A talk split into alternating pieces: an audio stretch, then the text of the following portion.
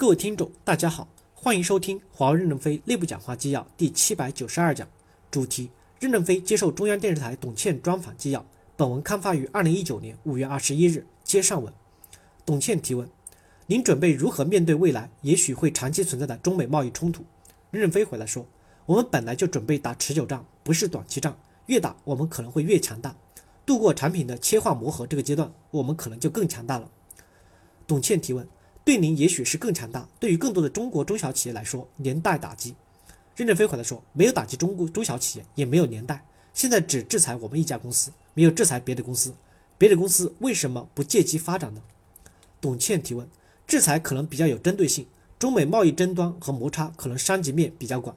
您认为如何解决中国经济问题？任正非回答说，还是要从长远来看发展教育，我们不要只看眼前，头痛医头，脚痛医脚，不要现实主义。还是要站在长远的时间轴上来看待未来的竞争。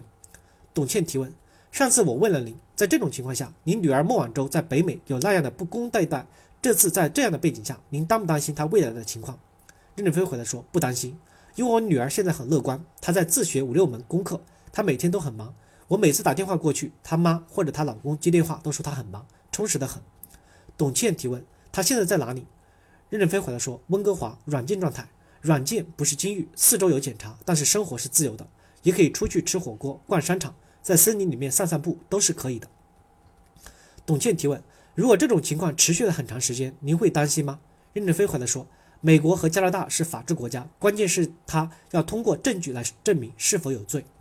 董倩提问：很多人知道我来采访您，都希望我问的第一个问题是：华为是不是已经到了最危险、最危难的时候？我听完今天的对话以后。你始终是饱满热情，而且脸上始终有笑的，恐怕不会。任正非回答说，在孟晚舟事件没有发生时，我们公司是到了危险的时状态，平庸堕怠，大家口袋里面都有钱，不服从分配，不愿意去艰苦地区工作，机关积压那么多的高级干部。现在我们公司群情振奋，铲除平庸，每个部门都在去除落后，整个战斗力蒸蒸日上。这时怎么能说我们到了最危险的时候呢？应该是最佳状态，而不是最危险的时候。那天我给 CNBG 的机关高层开大会，他们机关宣布，将来只有八个人是综合管理干部，要么上战场，要么走人。董倩提问：今天上午你也提到这个问题，不希望别人因为爱国而买华为手机。美国压境的时候，很多人觉得您是民族英雄，您愿意接受这样的称号吗？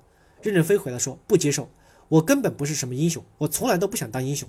任何时候，我是在做一个商业性的东西，商品的买卖不代表政治态度。现在的小姑娘都买化妆品，口红一擦。在我们年轻的时代，那就是资产阶级的思想。现在擦口红，还有谁说是资产阶级呢？没有了。所以口红不代表意识形态，那么手机也不代表意识形态。你喜欢用什么就用什么。